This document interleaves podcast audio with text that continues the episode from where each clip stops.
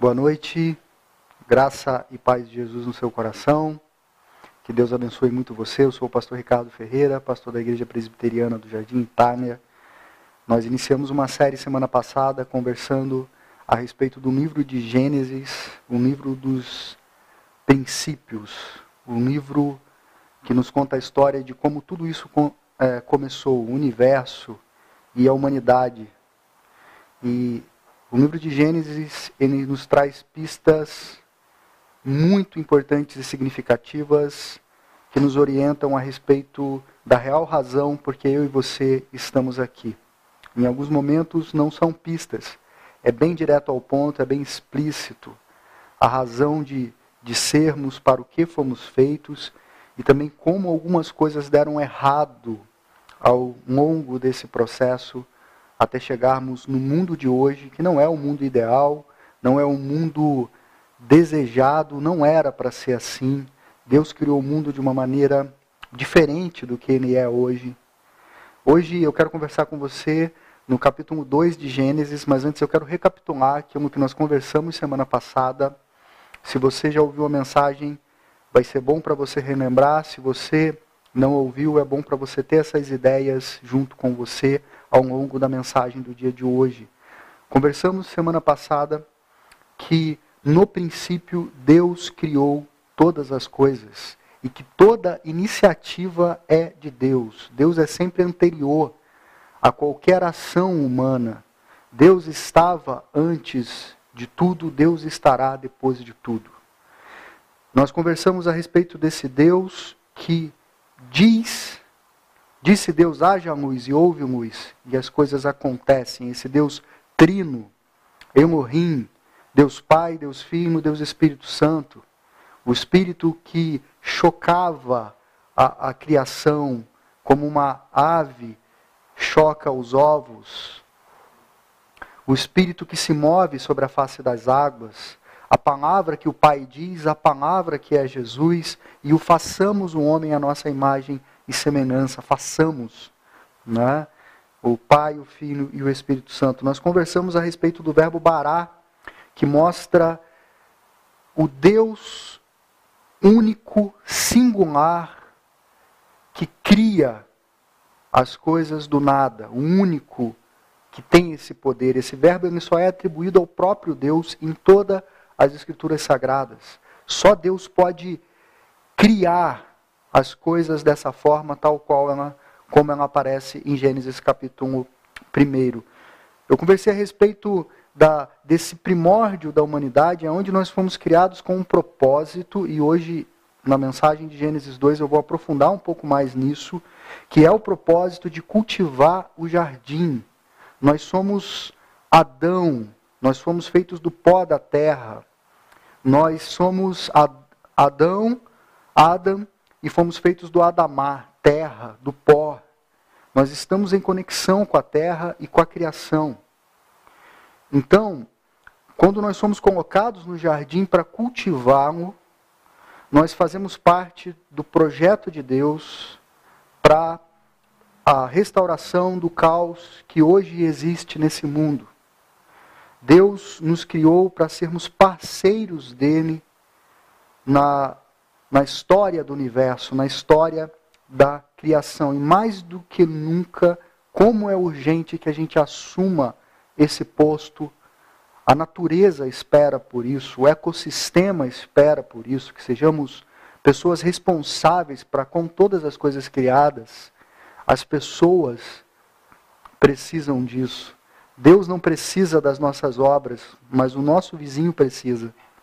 Então, é dessa forma que nós somos convidados a sermos coparticipantes daquilo que Deus criou. E hoje a gente vai falar um pouco mais sobre isso.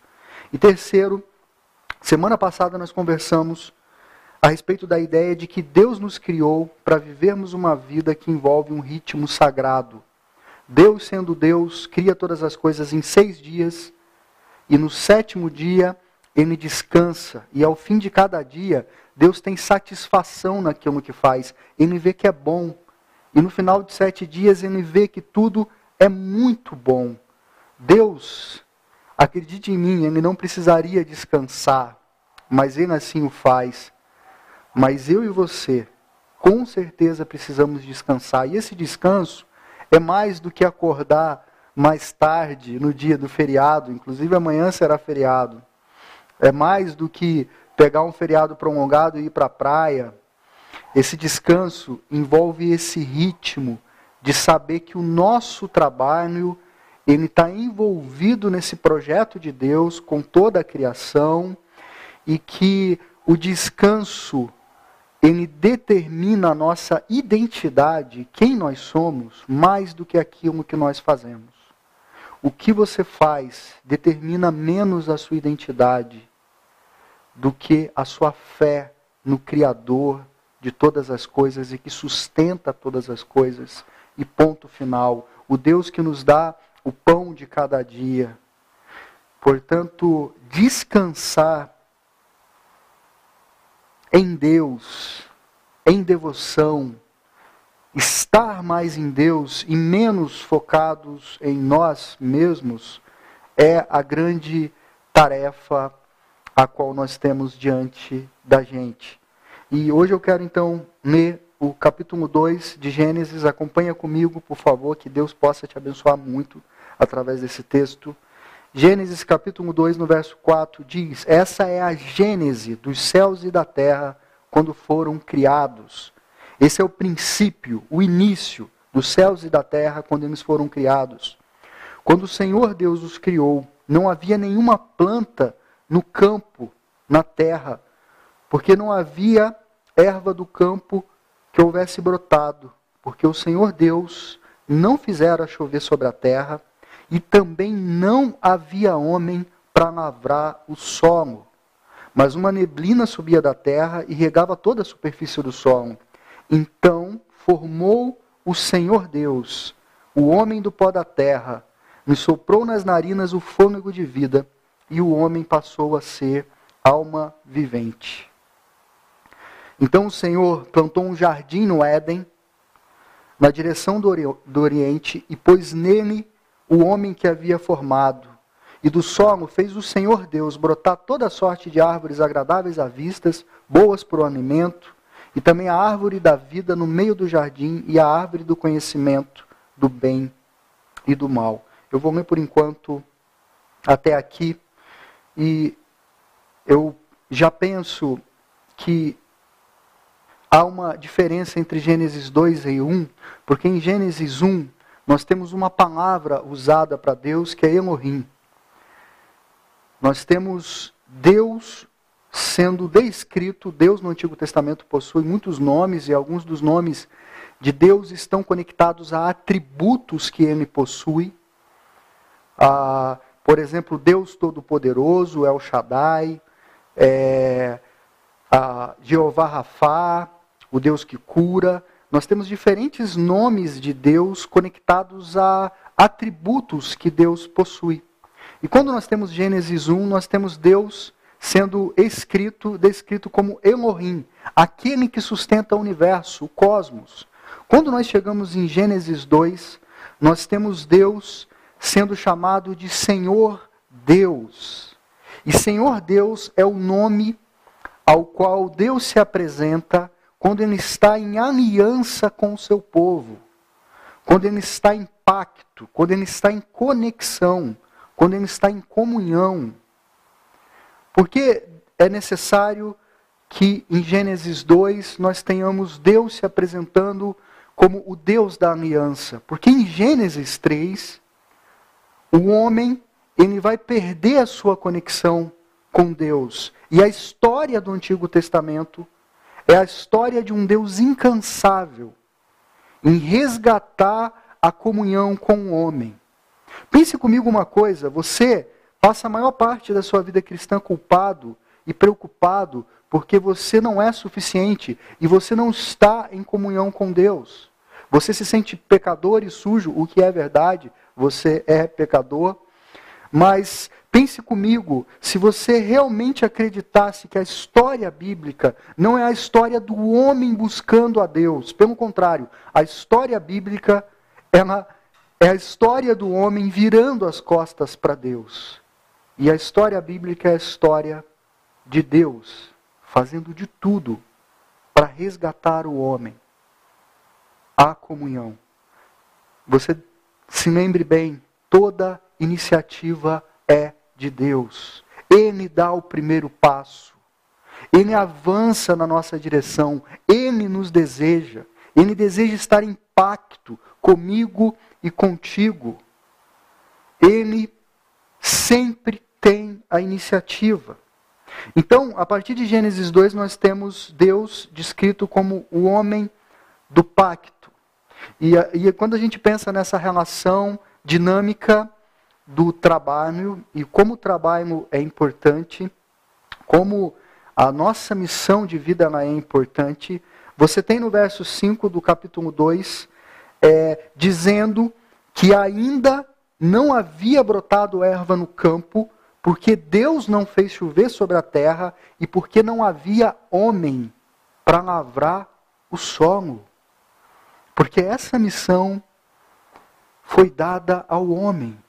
É o homem quem deve cultivar o solo, lavrar o solo. O verso 15 diz que Deus toma, o Senhor Deus, o Deus da aliança, ele pega o homem que ele fez e ele coloca no jardim do Éden para cultivar e guardar.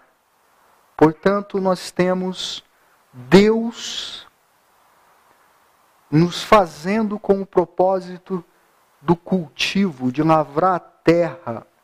E pense comigo, se Deus faz todas as coisas, faz o jardim, delimita o jardim e ele poderia facilmente fazer manutenção do jardim, mas Deus se humilha a ponto de depender de Adão. Ele, ele, ele faz essa opção de nos tornar cooperadores de toda a criação. Você tem, por exemplo, no verso 19, dizendo que depois que Deus forma da terra todos os animais do campo e as aves do céu, então Deus forma os animais do campo, as aves do céu, ele traz esses animais até o homem para ver como o homem chamaria esses animais. E o texto diz que o nome que o homem desse, esse seria o nome.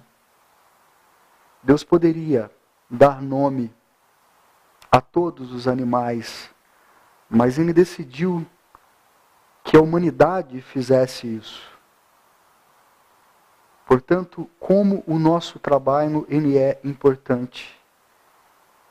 Quando a gente vai para a natureza, a gente tem a matéria-prima. Quando a gente trabalha na natureza, naquilo que Deus nos deu, nós temos a cultura humana. Portanto, a cultura ela deveria refletir o homem que está em parceria com Deus. É óbvio que não é isso que nós temos percebido.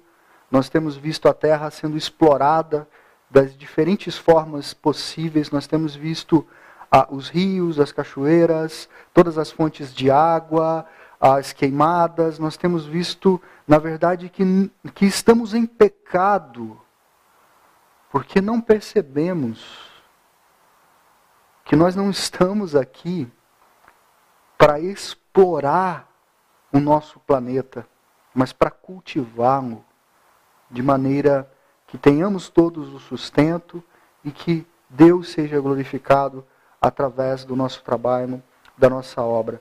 Existe a história do jardineiro Cookney, que é uma história que o jardineiro estava mostrando para um pastor o seu maravilhoso jardim, lindo, cheio de flores, botões de flores, um jardim maravilhoso.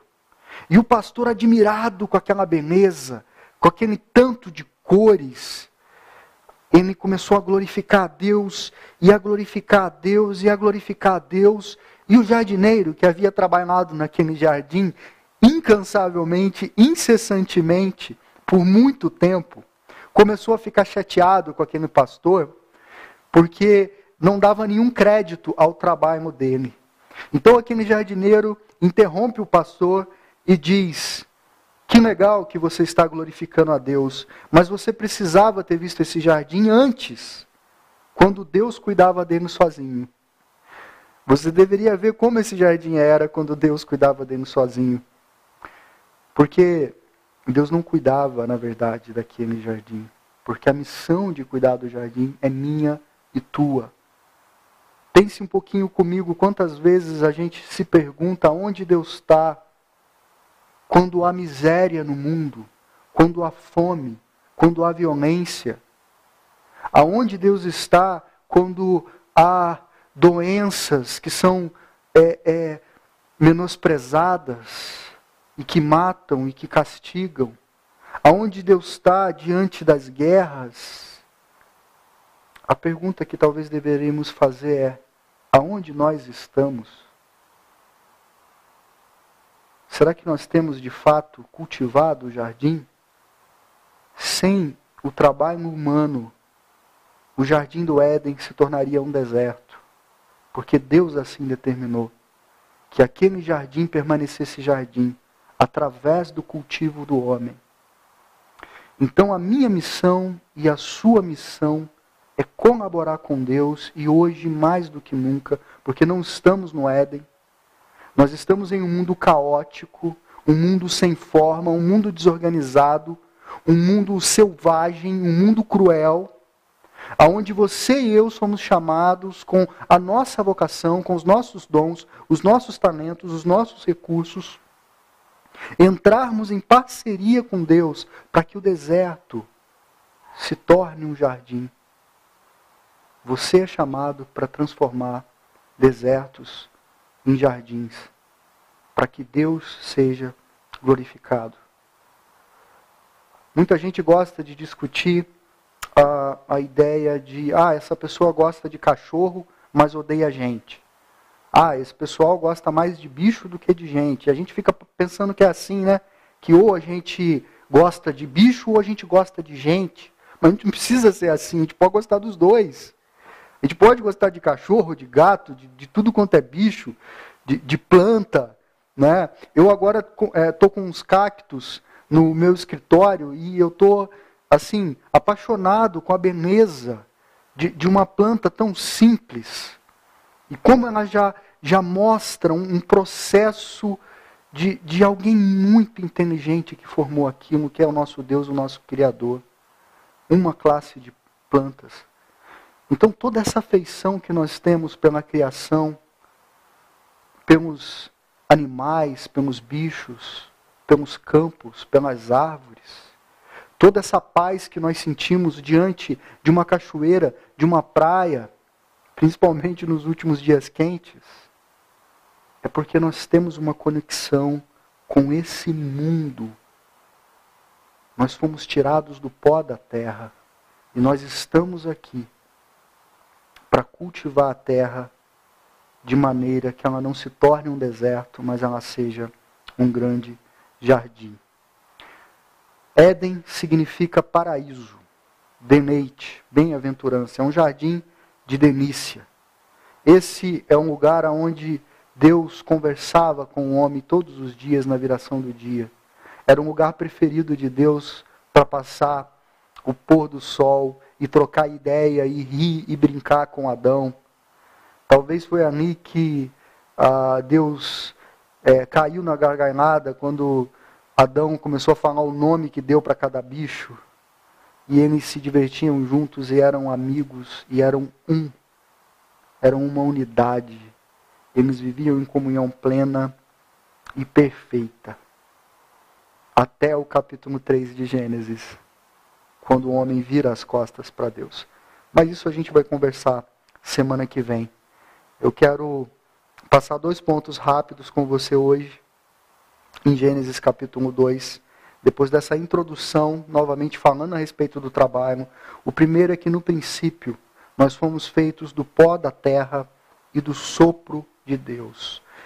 Verso 7 do capítulo 2: Então formou o Senhor Deus o homem do pó da terra.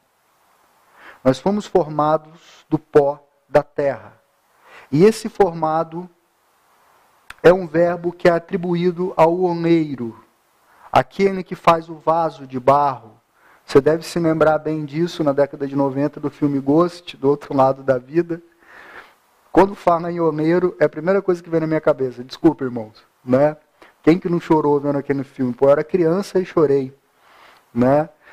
Ah, você tem alguém que é um artesão, que coloca o, o barro puro, bruto, ali num.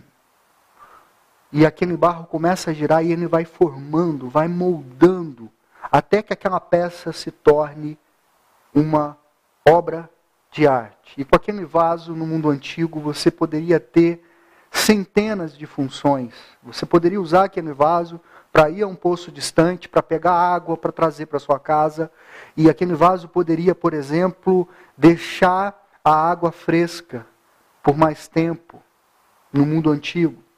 Nós temos vasos com diferentes funções. Quando Deus nos forma, é, ele literalmente faz aquilo que o olmeiro está fazendo com o barro. Ele forma um vaso do pó da terra. O vaso, você sabe bem, se você derrubar ele de cima da mesa, ele não vai sobreviver. Assim é a nossa vida. Nós somos vulneráveis. Se, é, é, o grande exercício de humildade é voltar no princípio a entender isso. Eu sou feito do pó da terra. Eu sou uma névoa. Eu sou um nada de nada. Uma vaidade de vaidade. Eu sou vulnerável. Eu estou aqui. Eu posso cair. Eu posso quebrar. Eu estou ah, vulnerável a um vírus microscópico que pode ah, me levar a adoecer ou me levar a óbito. Eu sou um vaso vulnerável. Por isso não combina com a vocação humana a autossuficiência. Não combina o orgulho, não combina a vaidade, não combina com a vocação de ser gente, de ser humano, de ser Adão, sermos pessoas que desrespeitam a vida, que agem com violência ou que se sentem prepotentes porque eu e você, nós estamos no mesmo barco. E tem aquela frase que diz que no final do jogo de xadrez, o peão e o rei voltam para a mesma caixa. No final do jogo de xadrez, o peão e o rei voltam para a mesma caixa. Nós somos vulneráveis. Olha, por exemplo, o que vai dizer Isaías capítulo 45, verso 9. Ai daquele que contende com o seu Criador e não passa de um caco de barro entre outros cacos. Acaso dirá o barro que lhe dá forma, que fazes? Ou a tua obra não tem alça? Jeremias vai dizer, contando a história, o profeta diz que Deus pode moldar, remoldar, quebrar e fazer de novo, se necessário, voltar a derreter o barro e fazer um vaso novo de Israel. E Deus diz assim através do profeta Jeremias no capítulo 18, verso 6: Não poderei eu fazer de vós como fez este homeiro, ó casa de Israel, como barro na mão do homeiro, assim sois vós na minha mão, ó casa de Israel. Como barro na mão do homeiro, assim sois vós na minha mão, ó casa de Israel. Paulo vai dizer em Romanos. Mas, ó homem, quem és tu que a Deus replica? Porventura a coisa formada dirá ao que a formou: Por que me fizeste assim? Ou não tem o homeiro poder sobre o barro, para da mesma massa fazer um vaso para honra e outro para desonra? Ele é o homeiro. E a grande promessa é que Deus não apenas nos formou do pó da terra, e isso nos leva à humildade, nos leva ao pó, nos leva à sensação de vulnerabilidade, nos livra da autossuficiência, da arrogância, do orgulho. Deus não apenas nos formou, mas Ele continua nos formando. Ele tem poder para quebrar a nossa vida e fazer de novo. Ele tem um poder tão grande que ele não precisa sequer de matéria-prima. Eu e você precisamos de matéria-prima para qualquer criação. Mas Deus ele pode fazer as coisas do nada. Ele pode pegar a nossa vida e formar, reformar, quebrar, amassar, derreter o barro e fazer de novo. De maneira que seria muito bacana que a gente guardasse isso no nosso coração, para o nosso tempo de oração no final do culto. A ideia de que a gente pode, pode falar isso com Ele. Deus, eu eu preciso ser refeito. Às vezes a sensação que eu tenho é que eu preciso ser feito de novo. E nós vamos acreditar que aquele que um dia nos formou, ele tem poder para nos formar e reformar quantas vezes forem necessárias. Gênesis 2 é importante porque nos mostra que fomos feitos do pó e soprados pelo Espírito, recebemos o Espírito. Gênesis 2 nos livra da ilusão de sermos deuses. Deus coloca muitas árvores frutíferas no jardim, a árvore da vida, para que o homem coma e viva para sempre, e a árvore do conhecimento do bem e do mal, e dá uma única ordem ao homem: você pode comer de todas as árvores livremente, árvores desejáveis aos olhos e gostosas de comer, árvores satisfatórias, havia sabor, havia prazer estético, era suficiente. E Deus diz: apenas da árvore do conhecimento do bem e do mal não comerás, porque no dia que dela comeres, certamente morrerás.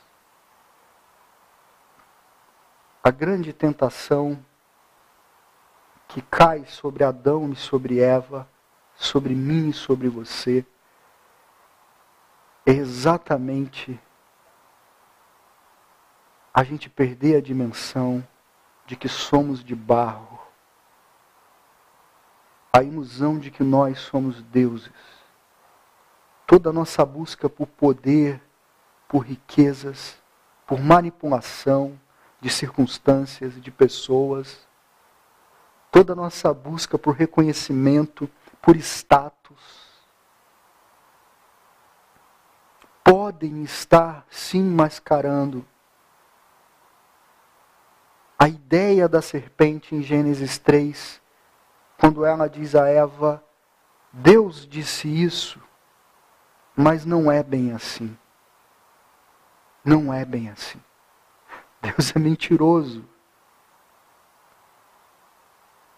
E sobre o risco de morrer e acreditando que Deus é mentiroso, o homem faz opção por se tornar seu próprio Deus. Não fosse esse Deus gracioso, misericordioso, bondoso, infinito, infinitamente misericordioso, o homem e a criação teriam implodido. E isso não aconteceu pela graça do Senhor. Gênesis 2 está dizendo para mim e para você: Pare de querer ser um Deus. Você já tem um Deus todo-poderoso. Você não é a última bolacha do pacote. Pare de querer dominar, exercer poder. Por vezes o caminho que nós fazemos isso, inclusive é através da religião. A religião não é a respeito da amizade com Deus, é a respeito de, de uma fé pessoal, uma religião é, é, self-service, onde eu pego o que eu quero, aonde verdades é, nuas, cruas, perturbadoras eu ignoro, eu segrego, eu mutilo, eu mudo. Deus ele não pode se apresentar como ele é, ele tem que se apresentar como eu quero que ele seja. Eu me agarro a dogmas que são interessantes para mim, porque através desses dogmas eu consigo oprimir, eu consigo dominar, eu consigo exercer poder, eu consigo manipular. Então a própria religião, ao invés de gerar o renegare, a conexão com Deus, com o Pai, a volta ao jardim, ela pode ser um caminho de busca de poder, de dominação, de destaque.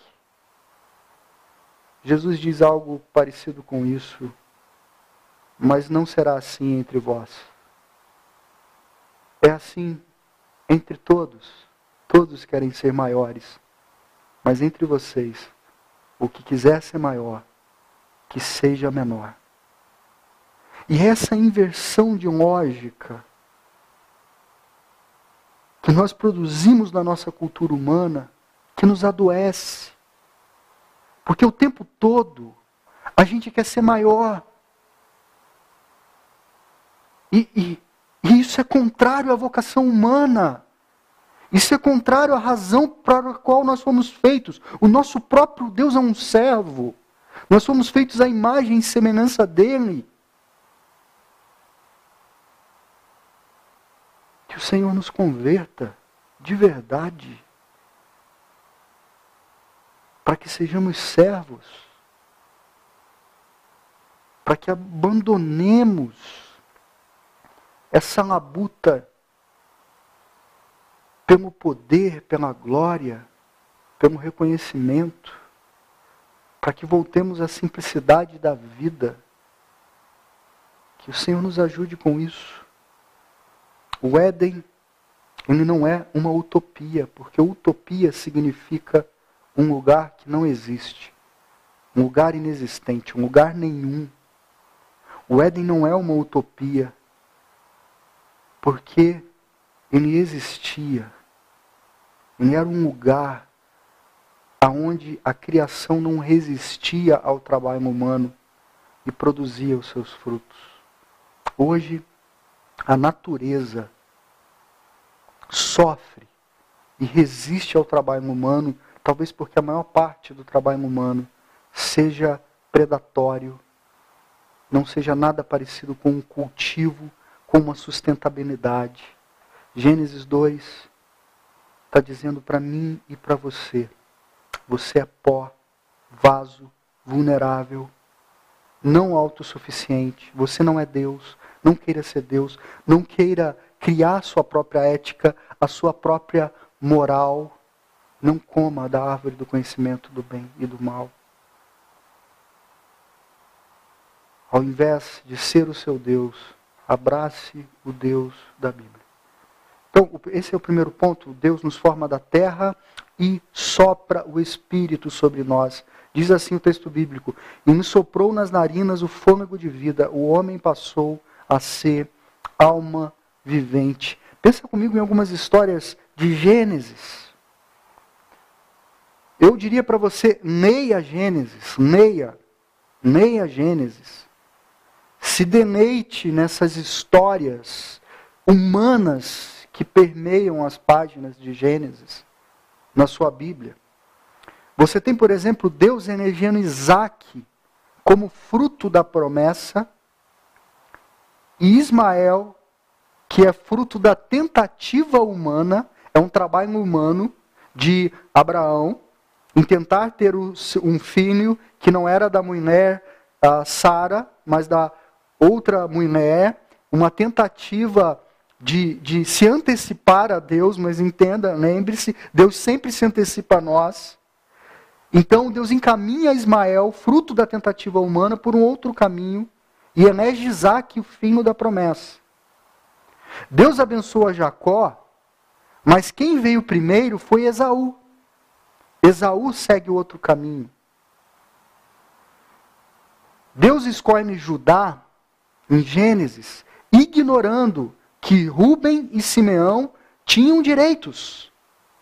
E ignorando que Jacó, o pai, tinha preferência por José. Deus escolhe Judá ignorando os direitos de Rubem e Simeão e a preferência do pai Jacó por José. E depois que José se torna escravo, Deus o eleva praticamente como um rei.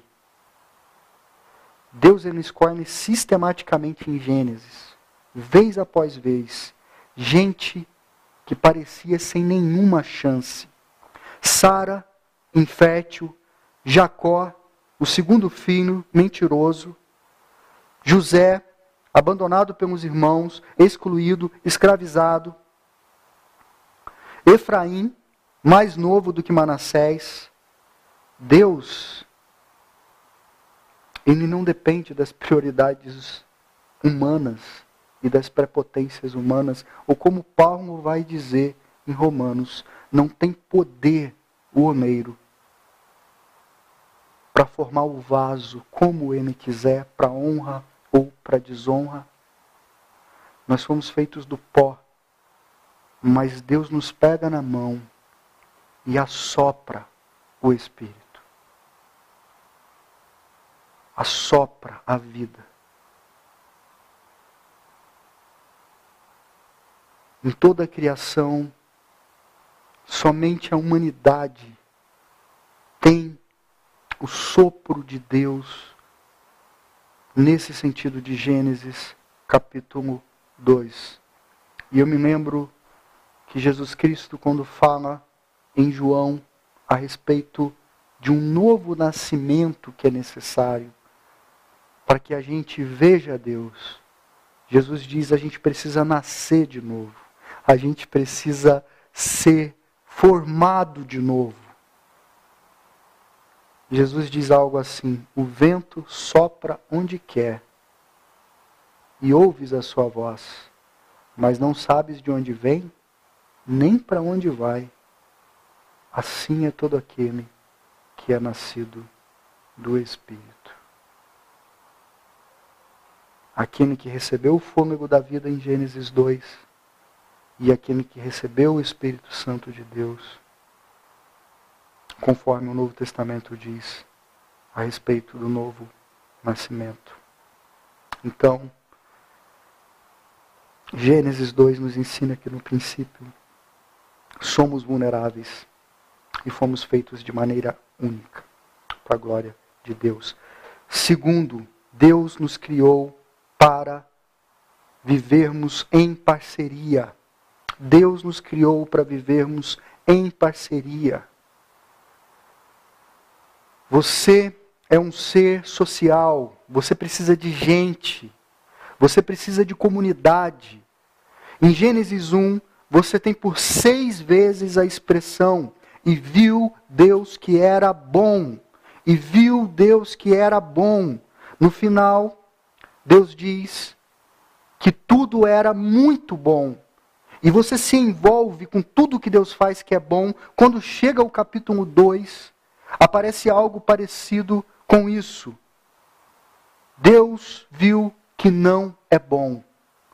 Deus viu que não é bom. Deus viu que não é bom que o homem esteja só. Deus viu que não é bom que o homem esteja só. E aqui a gente está falando de um Adão ainda sem Eva. Um Adão que começa a dar nome aos animais e percebe que cada é, é, animal tinha o seu par e ele percebe-se sozinho. E então Deus percebe que não é bom. Então esse texto inicialmente ele fala a respeito, sim, de casamento, de relacionamento, mas ele também respinga na nossa vida social e nas amizades. Deus então coloca um homem para dormir, arranca duas costelas, forma a, a, a mulher, para que então Adão tivesse uma companheira que lhe fosse idônea, uma parceira, para que ele não se sentisse sozinho. Deus não nos criou para a solidão. A solidão não é uma coisa boa. Quando nós estamos nos isolando, isso nunca é sinal de saúde mental. Isso sempre é sinal de adoecimento. Adoecidos nos trancamos no quarto, não falamos com ninguém, queremos ficar sozinhos. Quando estamos bem, nós interagimos. Quando estamos muito bem, nós festejamos. Mas para festejar, a gente precisa comemorar com alguém. Eu sofro muito disso porque eu torço para o Botafogo. Embora o meu time nunca ganhe nenhum campeonato, eventualmente ele ganha um campeonato carioca. E aí eu, eu não tenho com quem comemorar. Daí eu fico triste. Entendeu? Então, a gente precisa de gente para a nossa caminhada. É bom termos ajuda.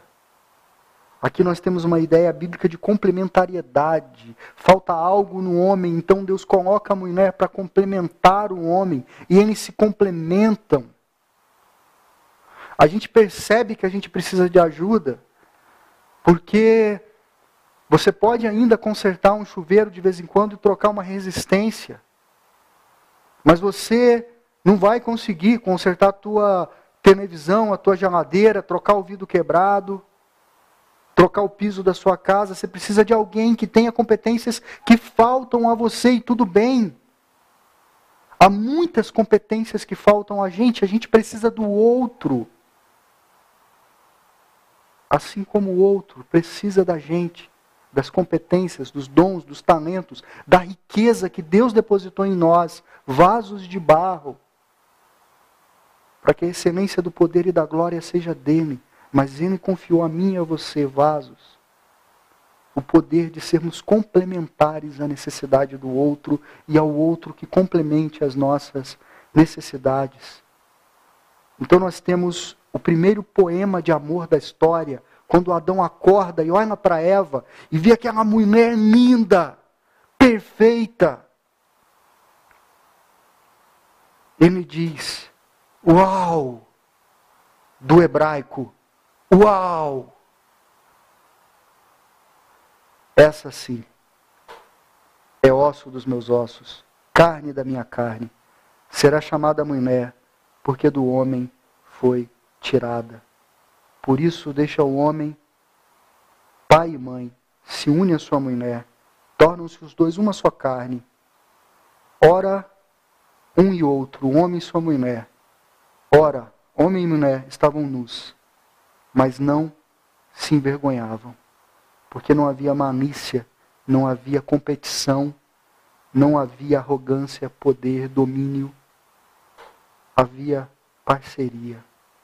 Eu gosto quando Pedro Lombardo, bispo de Paris, em 1159, escreveu: Eva não foi tirada dos pés de Adão para que fosse sua escrava, nem da cabeça para que governasse sobre ele.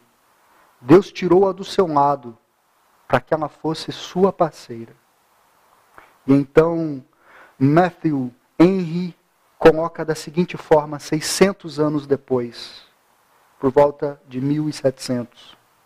Eva não foi feita da cabeça de Adão para superá-lo, nem dos seus pés para não ser esmagada por ele, mas do seu lado, para estar ao lado dele em igualdade, sob seu braço, para ser protegida e perto do seu coração para ser amada.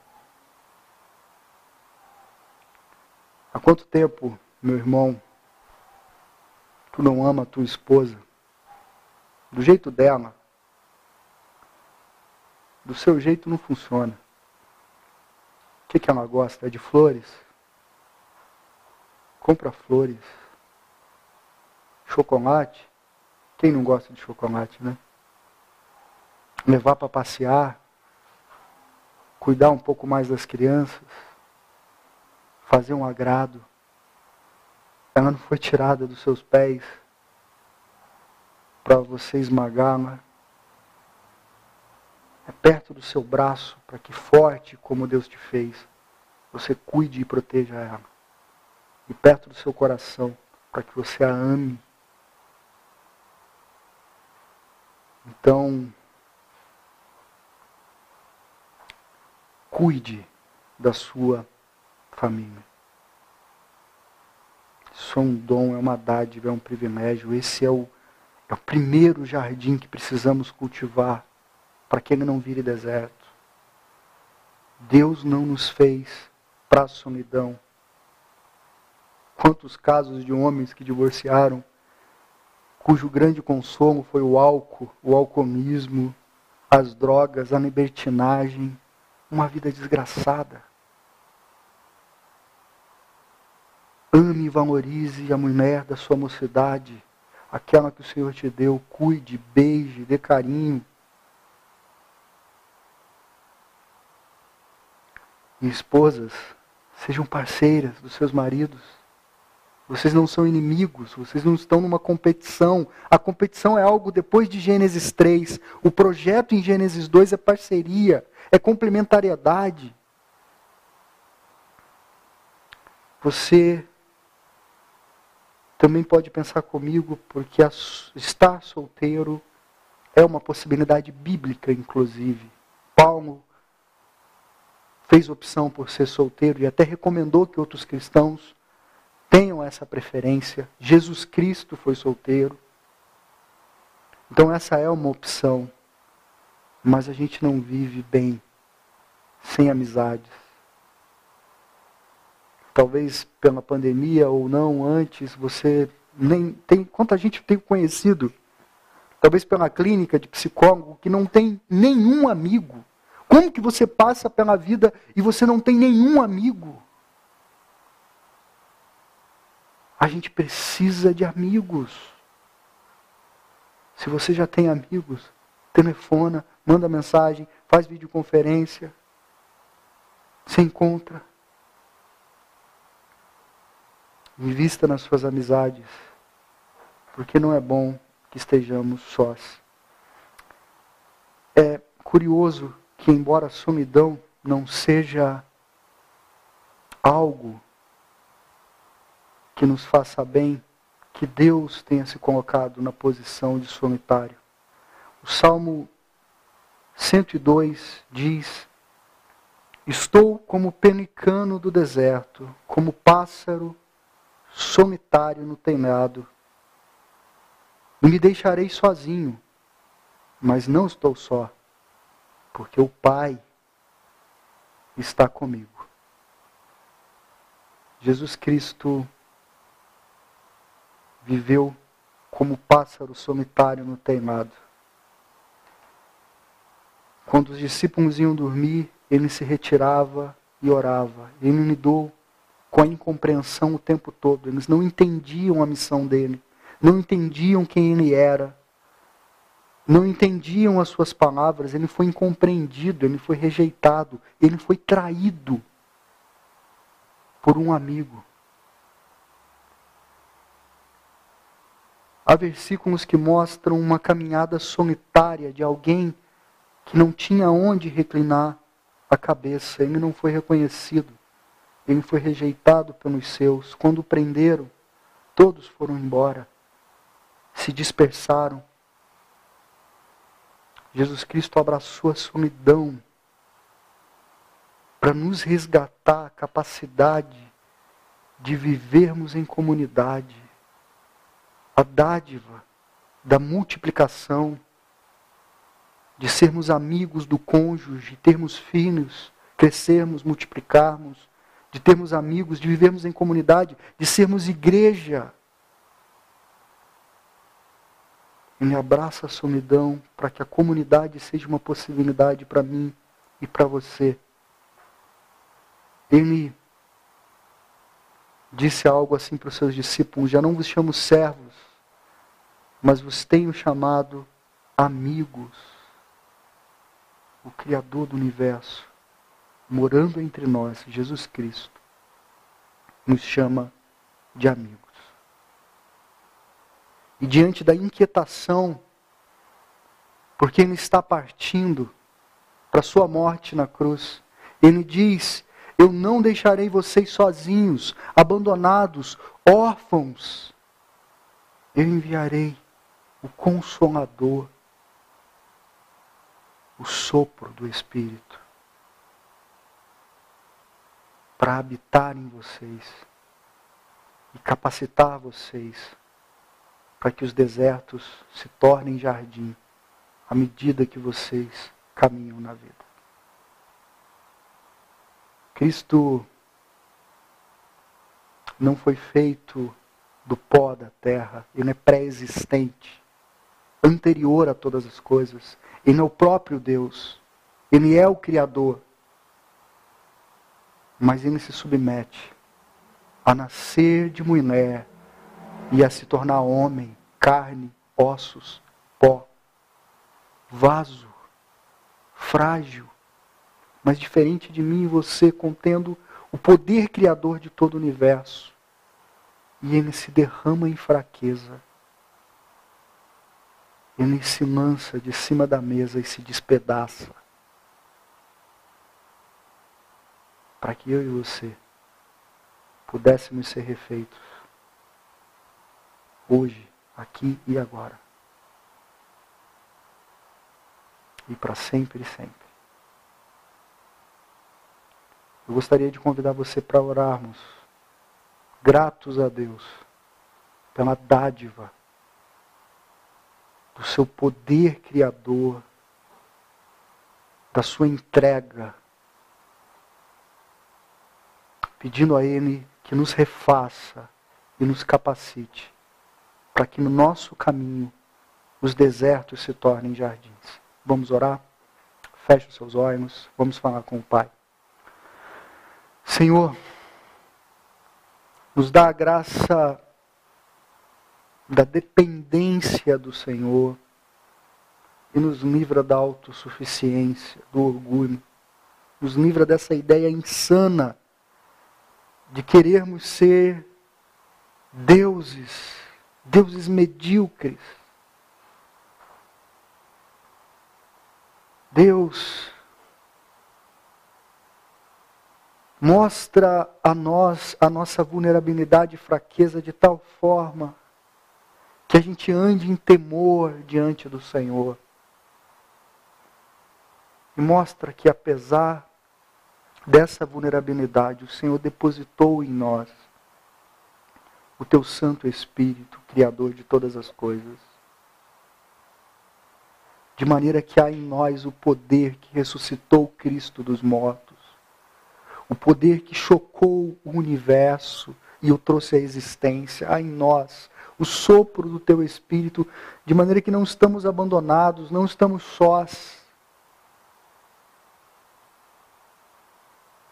Nos ajuda, Deus, a transformarmos desertos em jardins. No caminho que fazemos da vida, no nosso trabalho, na formação da cultura, no manuseio da matéria-prima e nos livra da desgraça de sermos predadores, acumuladores, gente má, perversa, insensível para com a criação, que revela o Criador atencioso, bondoso, perfeito que Tu és, Senhor. Nos ajuda a sermos restauradores de tudo que está em caos.